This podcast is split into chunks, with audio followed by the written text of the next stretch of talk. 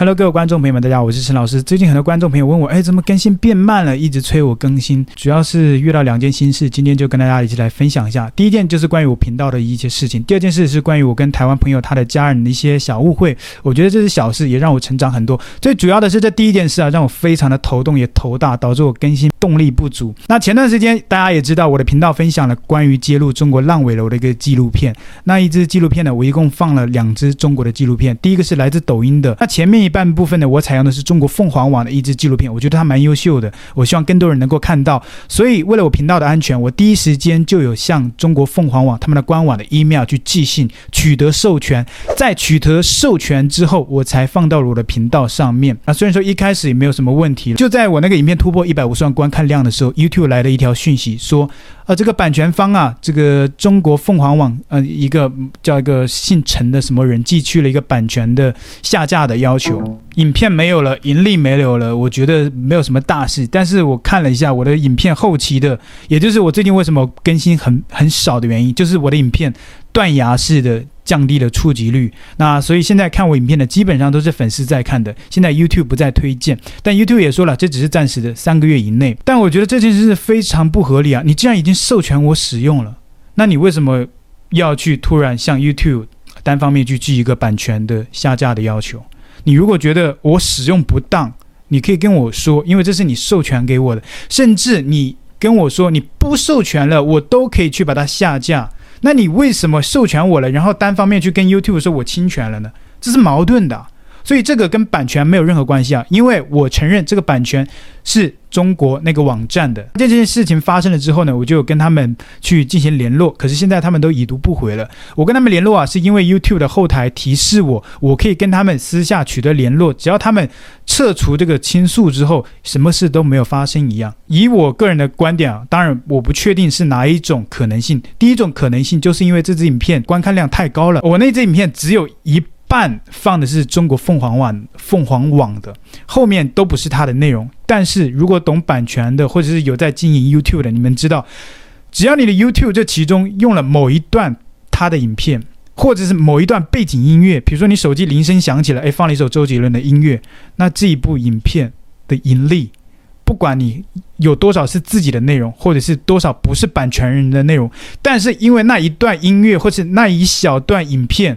整部影片的盈利都是属于那个提交版权的那一个人的，我一分拿不到。然后那一支影片一共是半小时，因为我加了两段的纪录片，所以它的总时长非常多，所以它中间可以。插很多的广告，所以那支影片半小时的时长加上一百五十万的观看量，只要提交了版权倾诉，它的盈利五千美金，我一分都拿不到。如果大家懂 YouTube 的话，我一分是拿不到的。那以上是我推测的比较合理的一种可能性。第一种可能性，也就是关于盈利方面的问题。第二种可能性，我觉得可能是因为一些压力的问题，也就是说，这部影片我看后来很多的媒体都报道了，包括台湾的媒体美国的华文媒体都报道了我援引我家住在烂尾楼这支影片，中国的官方可能注意到了，所以他们施压。这个版权方刚好，这个版权方又是中国的一个网站，那更好处理了。你只要去 YouTube 提交一个版权，那这支影片就下架了。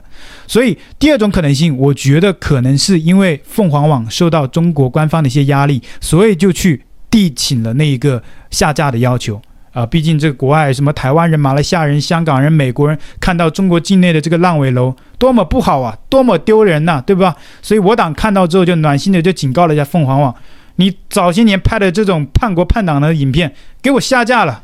所以我觉得，如果是基于第二种原因的话，情有可原，因为可能之前授权的那一个小编，可能跟现在接到这种上级要求的，我觉得可能是更上级的那些人，可能小编还接触不到这个层级，可能那些上级的人他接到了国家的一些要求。如果说这其中是不同人处理的这件事情，我觉得情有可原，你可能不知道这这个中间的这些部分。但是如果是第一种，我就觉得有点太过分了吧？你既然已经授权给我了，那为什么要撤除呢？对不对？非常不合理，不过没关系，三个月之后东山再起。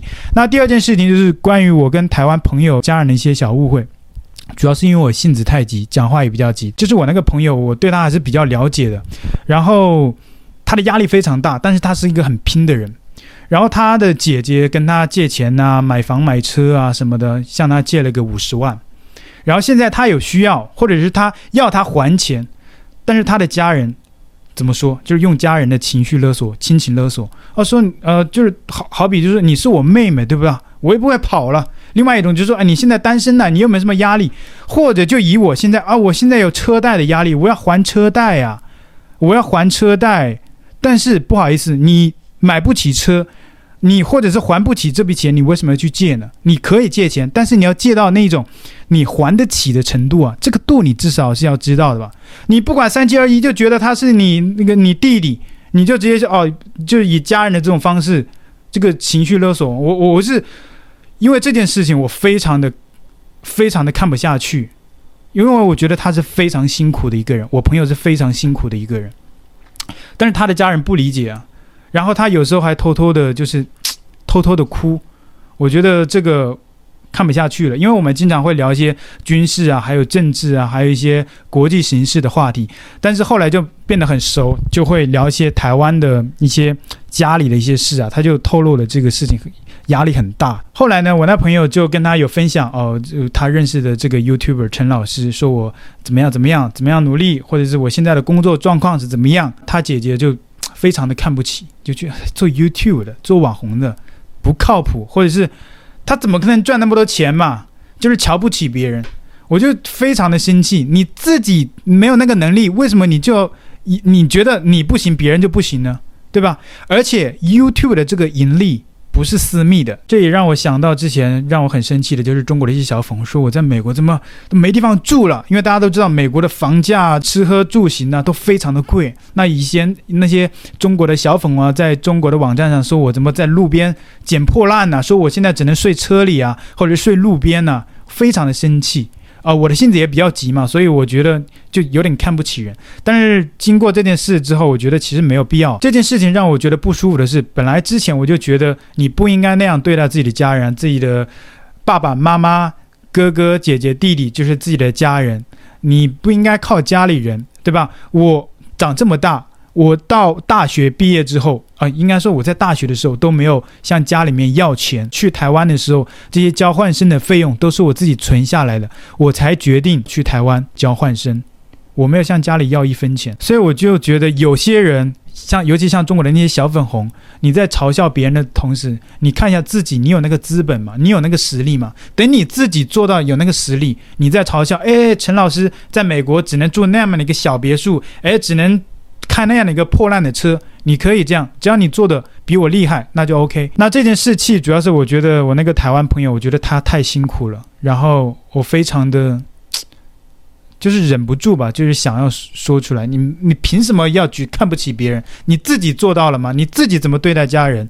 你体谅过别人的感受吗？你知道你弟弟下班之后回到家里面，因为压力去哭吗？你借钱的时候你觉得很轻松，那人家你弟弟现在要还钱，你就以家人的身份啊、去推脱，你这样不合理啊！当然，我觉得这个事情中我自己也做的不对的，就是我跟他家人也没有很熟，我就不应该用一种比较质疑的方式去沟通。而且对方是台湾人，我觉得我不能以中国人的那种沟通的方式去跟他们讲。确实当下是非常生气，没有管控好自己的脾气。反正这件事让我学会了一些道理，就是别人觉得你怎么样，我以后不在意了。你觉得我睡路边，或者是一些其他的网友酸民觉得我在美国开什么烂车，住什么烂房子，或者甚至住路边，我都无所谓，我自己过得爽就 OK 了啊。对一些不重要的人没有必要。就是把自己顾好，还有自己身边的人、自己爱的人、自己的家人，把这些顾好才是最重要的。其他的人，I don't care。那接下来几个月呢，我会花一些时间去沉淀一下，沉淀我怎么去拍影片啊。因为刚好这段时间被限流嘛，我就给自己放三个月的假。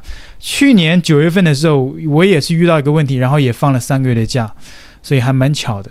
是不是要像以前一样日更呢？还是说周更？还是月更啊？我也不知道，大家给我一个建议。Bye bye.